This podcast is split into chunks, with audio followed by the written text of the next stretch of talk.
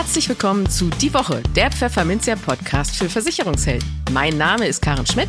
Und ich bin Andreas Harms. Hallo. Jede Woche gibt es hier von der Redaktion Was auf die Ohren. Hier kommen die wichtigsten Themen der Woche, die unsere Branche und uns bewegt haben.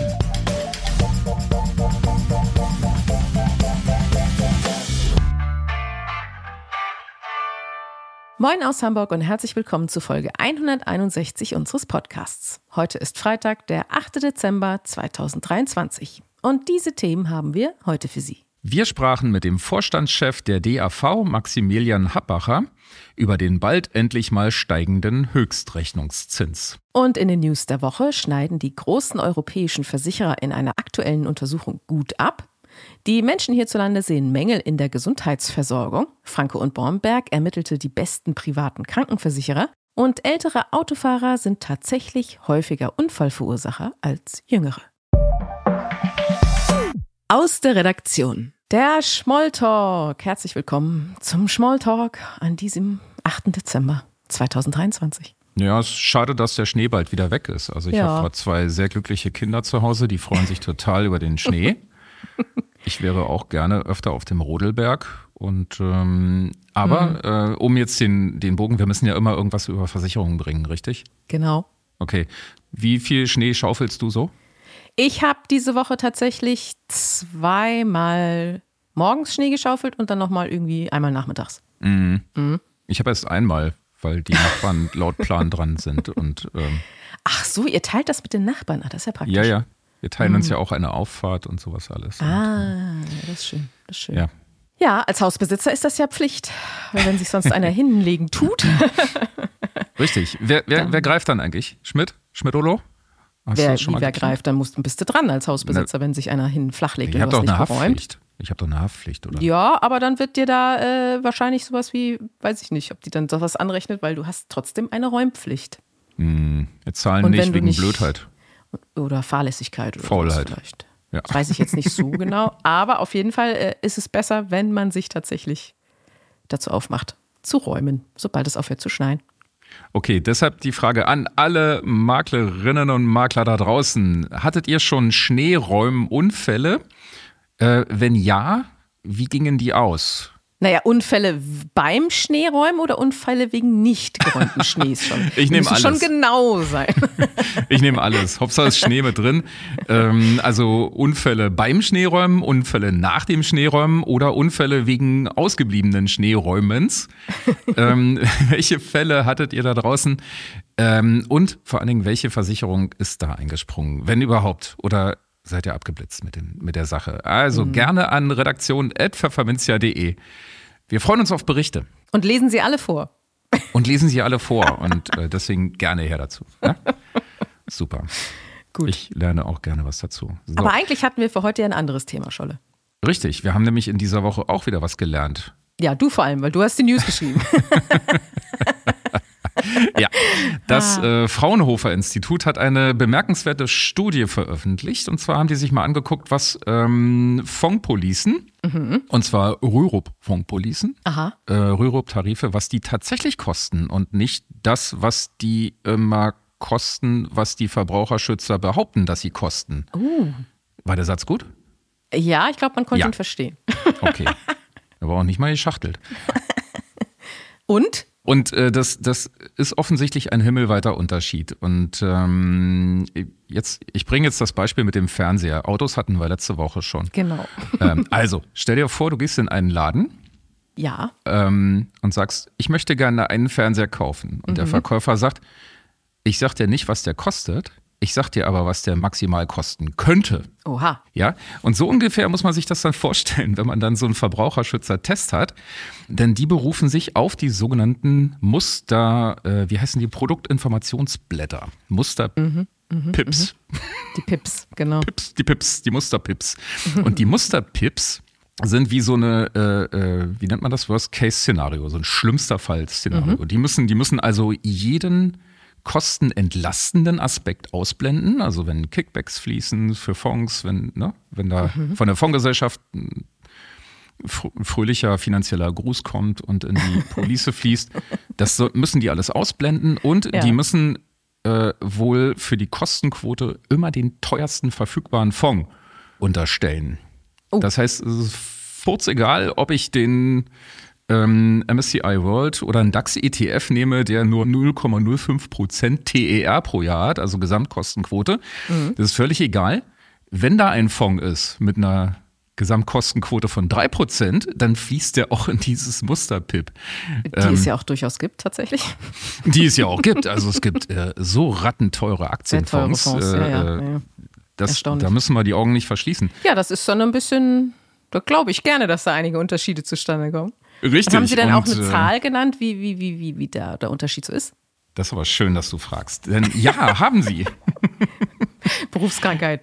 Fragen, Ja. Fragen, Fragen. ähm, warte mal, lass mich das kurz raussuchen. Guck mal ähm, nach. Hast dich ja genau, gut ich habe das, vorbereitet. hab das schon vor der Nase. Ja, Sehr gut. also um mal so ein paar Dinger zu nennen. Also die haben fünf Anbieter genommen. Allianz, Alte Leipziger, Nürnberger, Stuttgarter und Volkswohlbund. Mhm. Und äh, ich nehme, nenne es einfach mal, Entschuldige bitte. Ähm, es sind insgesamt ein paar mehr Zahlen, aber ich habe da genommen 40 Jahre Fondpolice ohne Garantie. Mhm. Ja, also Ja. ist eigentlich ganz okay. Ich bin Anfang 30er, verdiene gut. Äh, kann ja eh erst mit Anfang 70 in Rente. Schauen wir wenn mal. man Glück hat, genau. und, und dann noch das Gefahr Ding halt. besteht, durchaus. Genau. So. Und dann äh, 40 Jahre Malochen, im Oh. Glücksfall überleben. Und, äh, und dann kommen äh, Maximalkostenquoten laut Muster PIP. Also bei der Allianz 3,96, also fast 4 Prozent Mhm. pro Jahr Kosten. Unterstellt das Muster PIP. Ja. Realistisch sind laut Fraunhofer Institut, die haben das halt mal durchdekliniert, mit einem ETF 1,2 bis 1,23. Das sind also 2,8 Prozentpunkte weniger. Ja, haben oder nicht Jahr. haben, ne? Ja, ja. Das Richtig. Macht schon was aus. Habe ich nachher auch mal ausgerechnet, wie viel das ausmacht. Ah, Ähm, liebe Hörerinnen und Hörer, nämlich, das wissen Sie vielleicht von geschätzten Kollegen Scholle noch nicht, aber Mhm. er liebt Excel-Tabellen und Mathe und alles, was dazugehört. Genau. Wenn Deswegen ich, immer, äh, wenn es Berechnungsbeispiele bei uns gibt, war er am Werke. Wenn jemand mal eine Excel, schöne Excel-Tabelle haben möchte, ich mache euch eine. genau. Genau. Also kommt gerne mit einem Thema um die Ecke. An redaktion.pfefferminzia.de. genau. Und ein Kracher ist aber auch die, äh, Kracher ist jetzt auch die Nürnberger. Da klafft das richtig weit auseinander, denn die müssen irgendeinen dicken Hund da in ihrer Fondpalette haben, also einen teuren Fonds. Da sind die Maximalkosten laut Muster PIP 4,4 Prozent. 4,4. Da bleibt von der normalen Kapitalmarktrendite wirklich fast nichts mehr übrig. Nicht viel. Realistisch indes sind 1,01 bis 1,04. Das sind 4 Prozent, äh, Entschuldigung, äh, ich hab's nicht so mit Mathematik. Ähm, sind mehr als 3 Prozentpunkte Unterschied pro Jahr. Krass. Das kann man mal und so. Und dann habe ich das auch mal ausgerechnet nochmal. Ja, bitte. Ähm, nehmen wir also das Ding von der Nürnberger, 4,39 gegen 1,04. Bei einer Rendite, wir nehmen mal eine Rendite von 5% an, das ist sogar recht vorsichtig beim Aktienmarkt, würde ich sagen. Äh, da ist mehr drin. Ähm, und dann nehmen wir wieder 40 Jahre. So, bei 5% äh, würden sich 235.000 Euro ansammeln mit der realen Kostenquote. 235.000, fast eine Viertelmillion. So, bei 4,39 Prozent Kosten wären es nur 109.000, weniger als die Hälfte. Krass. Ja, da fehlen also über, äh, warte mal, das muss ich mal kurz überschlagen, 120.000 Euro fehlen da, die einfach zu hoch ausgewiesen werden als Kosten. Ähm, jetzt ist natürlich die Frage, warum nehmen die die Musterpips immer für ihre Kostenstudien? Und äh, dann kommen die natürlich zwangsläufig zu dem Thema, die sind alle zu teuer. Wissen die das nicht besser? Oder Ja, vielleicht sind das einfach die zugänglichsten Informationen. das ist das Einfachste, ne? Na, Natürlich ja, ist es am auch sagen. einfachsten, so einen Musterpip zu nehmen, anstatt das mal wirklich durchzurechnen. Vielleicht haben die einfach nicht gerne Leute, die gerne Excel-Tabellen wälzen. Also da vielleicht auch wirklich mal in die, in die Richtung, äh, nochmal Leute, seid mal ein bisschen realistischer. Also es ist ein Riesenunterschied, ob ich einen aktiv gemanagten Aktienfonds nehme oder einen ETF. Definitiv. Kickbacks sind ein ganz dickes Ende. Die gibt's bei ETFs nicht, aber bei aktiven Aktienfonds. Und noch ein paar andere Sachen, die da genannt wurden. Also vielleicht kann man da ein bisschen auf die realistische Ebene gehen. Aber man Ja. lernt auch, es ist durchaus wichtig, sich mit den Kosten zu befassen, weil, wie Oh man ja. ja gesehen hat, es macht deutlichen Unterschied. Also wenn man dann auch zum Beispiel äh, sowas wie eine Garantie drin hat, die ja auch was kostet, ne? Bleibt Mhm. halt weniger, äh, kommt halt weniger Geld am Ende zusammen. Das haut schon auch rein. Also gucken, dass man möglichst auch einen, halt zumindest weiß, welche Kosten man da äh, im Vertrag hat, wenn es geht. Genau, da kann man ja dann auch, ähm, muss ich mal gucken, ob ich da irgendwie mal so ein paar, so, so eine Tabelle erstelle, wo man das alles mal so ein bisschen hat. Ähm, Mach das mal. Kostenquoten wie Kostenquoten halt reinhauen. Ne? Wir reden über 40 Jahre und da sind äh, 3% äh, mal 40, also in jedem Jahr 3% Kosten. Machen einfach eine Menge aus. Ne? Ja, eben. Also als ich Mhm. zum ersten Mal mein, mein, mein, äh, mein Aktiendepot, äh, Aktienfondsdepot bestückt habe, war ich aber auch krass überrascht, wie teuer manche Fonds sind. Mhm. Und das müssen die ja erstmal dann, also das musste ja, musste, um dann überhaupt noch was übrig zu haben, musst du das ja erstmal erwirtschaften und dann ja noch mehr. Mhm. Und ob das da so immer gelingt, ist so die Frage. Also da, da war ich echt negativ überrascht. Ich bin, ich bin, ich bin weit davon entfernt, ETFs zu vergöttern. Also Nein, ja, die haben, haben, so ihre, haben so ihre Schwächen, äh, gerade der MSCI World. Ähm, zeigt ja jetzt auch ein paar Schwächen, aber ich verstehe Leute, die das machen, Ja. wenn sie dann halt nur Und ich finde, 0,3 also für manche 0,4 Märkte macht ein ETF durchaus, ergibt das durchaus Sinn. Ja. Ja. Äh, oder für manche Anlageklassen vielleicht auch, aber für manche eben auch nicht. Also gerade wenn Genau. es irgendwie nicht so eine breite Informationsbasis gibt, wie jetzt bei einem Mhm. MSCI, das ist ja, ne? Aber gerade wenn es irgendwie vielleicht um Nischenmärkte geht oder um besondere Anlageklassen, dann ist so ein Fondsmanager, der sich gut auskennt, halt dann doch auch mal sein Geld wert. Richtig, würde ich dann auch so sehen. Ne? Und äh, genau, Leute, glaubt nicht immer alle Studien, die behaupten, alle Versicherungen sind zu teuer. Genau. Kann stimmen, muss aber Muss nicht. aber nicht. Ne? So ein Fernseher kann maximal 3000, um den Bogen zu schließen, kann maximal 3000 Euro kosten und trotzdem kriegst du ihn am Black Friday für 1000. Ja, hm, es sollte vielleicht mal ein Black Friday für Versicherungsangebote geben. Nein. Oh, liebe Versicherungsbranche, wenn ihr das hört, Genau. genau, an dem Tag die Gebäude für den halben Preis. Hey ho, Ah, genau. Ja, nur funktioniert das so leider im Versicherungsbereich nicht so gut. ein Kracher. Schutz des Kollektivs und so. Läuft. Naja. Ja, So. Scholle. Haben wir uns ein bisschen über Ja. Kosten unterhalten. Ist doch auch nicht verkehrt. Genau. Und äh, ich hoffe, für unsere Hörer war irgendwie ein bisschen was mit bei. Sind nicht alle eingenickt, äh, denn jetzt geht es Weiter im Text. weiter im Text. Werbung. Nutzen Sie jetzt die Chance auf ein starkes Jahresendgeschäft mit der privaten Krankenvollversicherung der ARAG. Sie und Ihre Kunden profitieren von zwei Top-Tarifen. Med Extra erfüllt mit sehr guten Leistungen hohe Kundenansprüche und mit Best überzeugt im Premium-Segment mit höchstem Leistungsniveau. Kein Wunder, dass beide Tarife regelmäßig exzellente Rating-Ergebnisse erzielen. Ein Patientenrechtsschutz ist übrigens inklusive. Das gibt es so nur bei der ARAG. Alle Informationen finden Sie unter kv-volltreffer.de. Im Gespräch. Zum ersten Mal nach 30 Jahren soll der Höchstrechnungszins wieder steigen. Und zwar von 0,25 auf 1,0 Prozent für das Jahr 2025. Das empfiehlt die Deutsche Aktuarvereinigung, kurz DAV. Doch sofort ergeben sich Fragen. Warum erst so spät? Warum nur auf 1 Prozent? Und wie berechnet sich dieser Zins überhaupt? Darüber spreche ich jetzt mit dem Vorstandschef der DAV, Maximilian Happacher. Hallo, Herr Happacher, herzlich willkommen bei uns im Podcast. Ja, hallo Herr Harms, grüß Sie. Herr Happacher, die Aktuarvereinigung hat jetzt empfohlen, den Höchstrechnungszins von 0,25 auf 1 Prozent zu erhöhen. Das ist der erste empfohlene Anstieg seit 30 Jahren dann. Äh, zuletzt ging es im Juli 94 hoch. Äh, erstmal meine erste Frage, wo waren Sie da, Herr Happacher? Im Juli 1994, Jo. da war ich, ähm, äh, da war ich als Assistent an der Uni in Augsburg ähm, äh, tätig und habe angefangen, an meiner Promotion zu arbeiten. Damit hätten wir klar gemacht, wie lange das her ist. ja, ich meine, das ist jetzt nicht schmeichelhaft für mich, aber, aber das, Läuft, äh, ne? man muss der Realität ins Auge sehen, ja. So ist es, genau.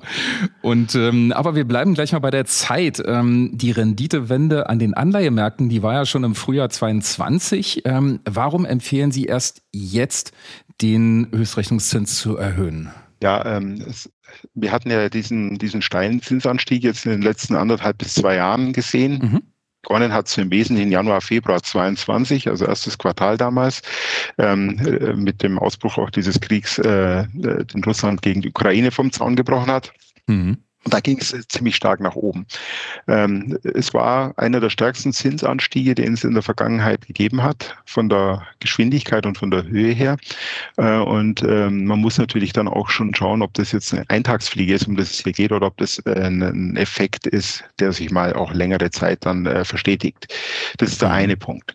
Ähm, sagen wir, das ist der äh, sagen wir, populärwissenschaftliche Grund. Der, ähm, der, was halt auch dahinter steckt, ist die Modelle als solche, die wir verwenden, um ähm, die Empfehlung abzuleiten für den Höchstrechnungszins, die basieren ja auf äh, beobachteten Daten. Und im letzten Jahr war dann halt einfach noch nicht so viel zu beobachten. Das ist, sagen wir, die technische Umschreibung dessen, was ich gerade vorher als äh, populärwissenschaftlich bezeichnet habe. Mhm. Was beobachten Sie denn da, um den Höchstrechnungszins zu ermitteln? Ähm, wir schauen uns hier ein Portfolio von, äh, äh, von Kapitalanlagen an, das ein typischer deutscher Versicherer bei sich in, dem, in seinem Portfolio hält. Also im Wesentlichen sind Staats, Staatsanleihen, staatlich garantierte Anleihen, aber auch ähm, Corporate Bonds, äh, in einer gewissen Mischung an Bonität. Also wir haben hier Corporate Bonds mit verschiedenen Laufzeiten, wir haben Staatsanleihen mit verschiedenen Laufzeiten und eben auch verschiedener Bonität in einem festgelegten Mischungsverhältnis äh, drin. Und abgeleitet ist das, sage ich mal, so von einem typischen deutschen Lebensversicherer, wie der die Kapitalanlage so durchführt. Okay.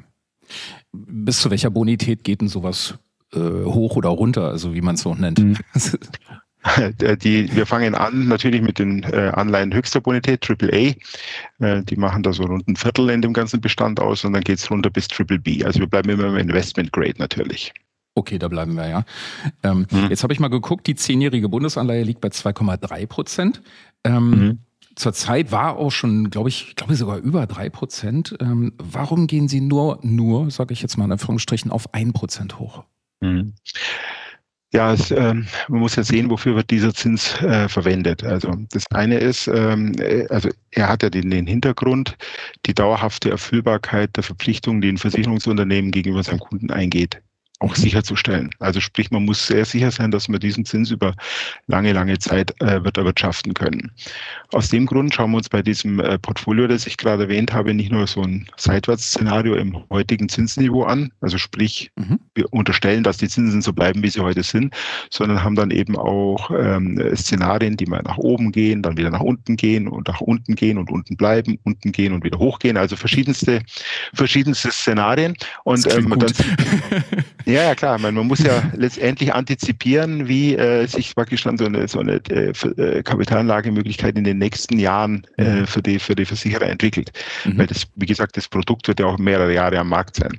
Und dann muss, ähm, dann schaut man sich diese Pfad eben an, eben auch gewichtet natürlich mit ähm, gewichtete Mittelbildung, auch mit dem, was man aus der Vergangenheit gesehen hat, kommt zu einem Ergebnis und da ähm, wird dann noch ein 40-prozentiger Sicherheitsabschlag abgezogen, ähm, um letztendlich Schätzungenauigkeit Ungenauigkeiten, ähm, sag mal, potenzielle Modellfehler, ähm, Modellungenauigkeiten, ähm, sag mal, mit einem, mit einem Puffer zu versehen, dass sie absorbiert werden können und natürlich auch um gewisse Schwankungen, die es am Kapitalmarkt gibt, äh, ja, dort, dort abzubilden. Mhm. Also nehmen wir mal als Beispiel zwei Prozent. Da kommt zwei mhm. Prozent raus, dann wären 60 äh, Prozent davon wären dann in dem Fall 1,2 Prozent. Ähm, wenn man sich mal schaut, was in der Vergangenheit war, da, Sie, da hatten wir vielleicht nur 0,5 äh, Prozent Zins. Ja. Da, da, da, wären, da, wären, da wären dann äh, 40 Prozent nach Adam Riese 0,2 Prozent. Ähm, das wäre natürlich ein sehr geringer Sicherheitspuffer, dann die 0,2 Prozent. Hier haben wir dann äh, festgelegt, dass der Abschlag mindestens äh, 40 Basispunkte, also 0,4 sein muss. Also immer 40 mhm. Prozent, mindestens aber 0,4. Ja. Ich hätte ja nie gedacht, dass auch eine Rendite einer Staatsanleihe unter Null gehen kann. Könnte der Höchstrechnungszins theoretisch auch unter Null gehen? Ja, das sind interessante Fragestellungen. Also wir haben die, ähm, wir haben die, äh, da, da kommen auch in juristische Fragestellungen rein, die wir auch in der, also in der Form noch nie richtig tiefer gelegt haben, muss ich sagen, oder zumindest nicht nach meiner Kenntnis, weil mhm. die Juristen sagen ja, dass ein Zins unter 0% kein Zins wäre. Das wird dann mit Verwahrentgelt oder sowas umschrieben. Also insofern, da kommen wir also wirklich in den Grenzbereiche rein, die auch in der heutigen Rechnungslegung oder äh, Recht, äh, also na, ähm, nicht Rechtsprechung, sondern Gesetzeslage schwierig werden. Also auch die negative Rechnungszins, auch wenn man dann über Überschussbeteiligung spricht, da heißt es 90 Prozent der Kapitalerträge gehen an den Kunden, mindestens aber die Garantiezinsen. Was sind 90 Prozent eines negativen Zinses, äh, mindestens aber ein Garantiezins der positiv? Also da, da, da, müsst, da, da kommt man ganz schnell dann in Schwierigkeiten mit den vielen Minuszeichen, ja. Und äh, da muss, Stimmt. Da muss man sich dann einfach mal überlegen, was man da tut. Äh, wir haben aber, sagen wir, den, den Punkt, nachdem die 025, die wir bisher hatten, sehr, sehr stabil auch waren. Also es kam, wir kamen nicht in den Bereich, wo man schon gesehen hatte, dass es in ein, zwei Jahren ähm, äh, auch unterschritten werden könnte. Äh, deswegen haben wir uns mit dem Thema also nicht mit höchster Priorität in der DAV befasst. Es ist ja jetzt auch erstmal ein bisschen vom Tisch. Ne? Ähm, was ändert sich dann, mal ganz einfach gesprochen, was ändert sich jetzt eigentlich für die Kunden von Lebensversicherern? Also für die Kunden, die jetzt in der Vergangenheit einen äh, Vertrag abgeschlossen haben, ändert sich in der Form ja, kann man so sagen, nichts. Ja. Das, äh, die haben praktisch den, den Garantiezins, der in ihrem Produkt hinterlegt ist, den der ist ja für die gesamte Vertragslaufzeit vereinbart. Ähm, dann hat der, der Versicherer seinen Rechnungszins dann ähm, für die Reservierung der Rückstellungen äh, eben auch. In der Regel ist das der Garantiezins, aber nicht immer. Ähm, hat er den äh, auch hinterlegt. Das bestimmt dann den Rohüberschuss, den dieser Vertrag generiert und letztendlich dann die, die Beitrag in die RFB und die Überschussbeteiligung, also die ganzen Mechanismen, die da, die da eine Rolle spielen. Also für den Kunden, da ändert sich eigentlich nicht viel. Und für den neuen Kunden in der Zukunft ähm, ist es halt eben so, er hat jetzt ein Garantieniveau von 1, 1 Prozent. Das ist wie so ein Auffangnetz unten dran. Also tiefer kann es halt eben nicht gehen. Ähm, in der Regel ist es allerdings so, äh, bis auf, ich sage mal, pathologische Ausnahmefälle, kriegt der Kunde, hat auch in der Vergangenheit immer mehr gekriegt als ähm, 1,0 Prozent, weil letztendlich auf diesen Garantiezins ja auch noch die Überschussbeteiligung draufkommt. Und das ist dann tatsächlich das Geld, das beim Kunden ankommt. Ähm, haben jetzt auch die letzten Tage gesehen, dass die Überschussbeteiligungen, die Verzinsungen auch nach oben gehen im Markt. Also sprich auch für die Bestandskunden äh, kommen da jetzt wieder mehr raus. Ähm, und ich habe gerade heute früh einen Artikel gelesen, vor zwei Jahren hat Assecurata eben äh, von 2, was war 2,1 in etwa, plus minus ein paar Basispunkte, war damals der tiefste Stand. Und jetzt sind wir wieder so, sind wir so um die 30, 30 Basispunkte höher, so zwischen 2,4 und 2,5 wird man jetzt wohl rauslaufen dieses Jahr. Was heißt das? Also auch selbst in der tiefsten Zeit vor zwei, drei Jahren hat sich weniger wie diese gut zwei Prozent gegeben, egal ob auf der Garantie drauf stand 0,25, 0,9 oder 1,25. Es waren also immer diese guten zwei Prozent. Ja, und so ist es letztendlich jetzt auch in der Zukunft. Also die Kunden haben hier dann ein Prozent garantiert, was bedeutet, dass nicht unter das eine Prozent fallen kann.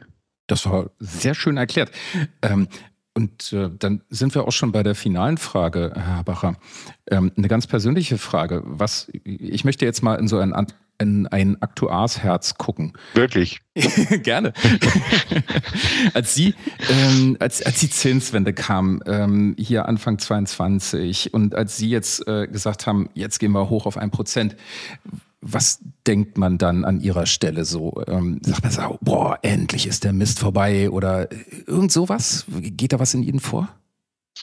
Ja, was ganz konkret in mir vorging, war die Frage, was wird das jetzt letztendlich in der Produktwelt tatsächlich bedeuten? Weil wir hatten ja mhm. in der Vergangenheit ähm, haben die, äh, die, die äh, haben am Wettbewerb gesehen, dass eigentlich fast alle, die meisten Wettbewerber, meisten Marktteilnehmer haben den Höchstrechnungszins unterschritten und haben eine Beitragsgarantie zum Beispiel gegeben, ähm, also bei Geld-Zurück-Garantie, salopp gesagt.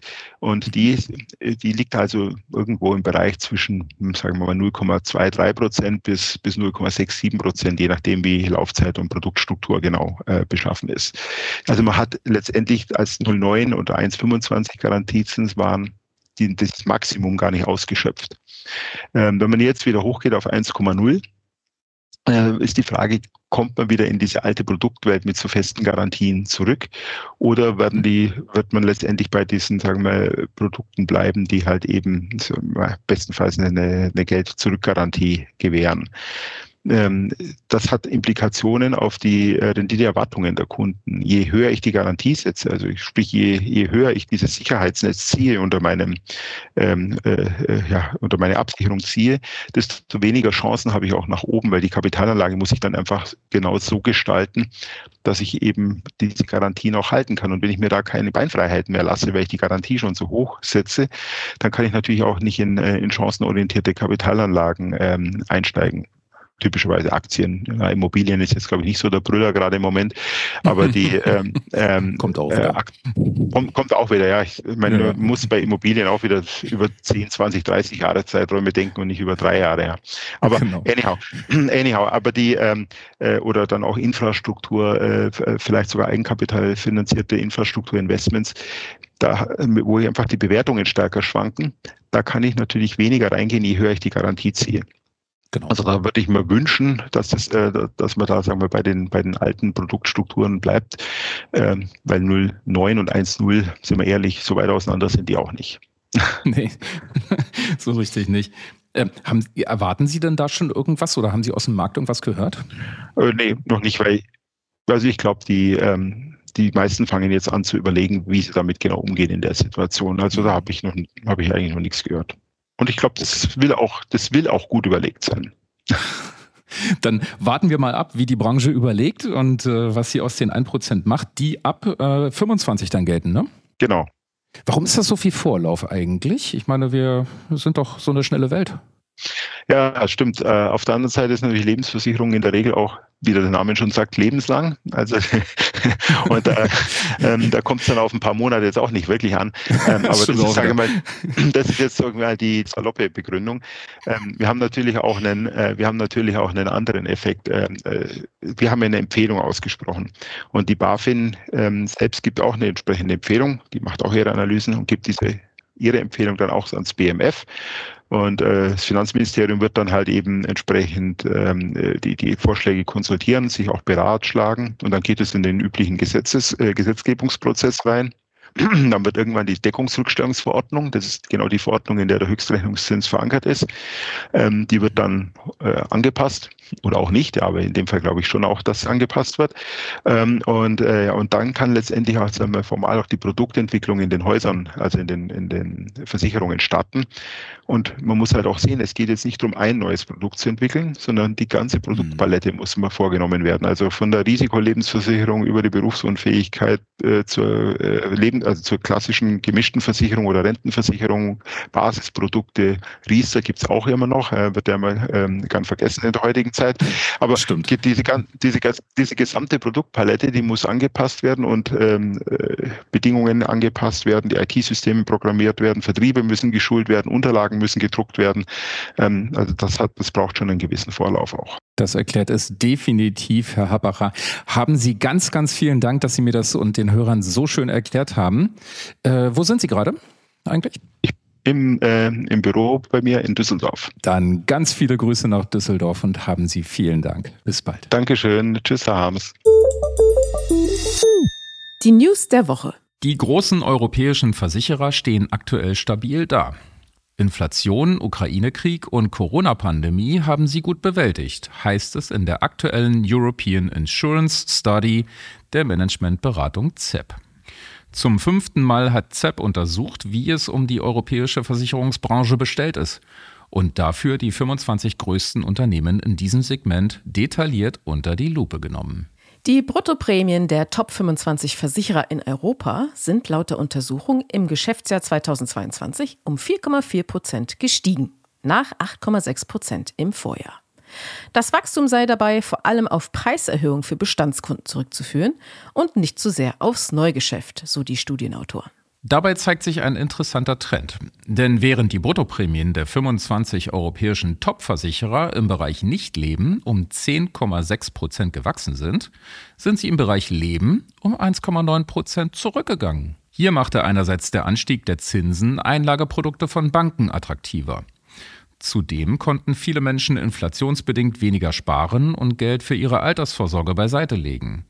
Das Nichtlebengeschäft profitierte wiederum von höherer Nachfrage nach Versicherungsschutz für Naturkatastrophen, sowohl bei Privat- als auch bei Gewerbekunden. Hinzu kam der Inflationsdruck, der Prämien nach oben getrieben hat.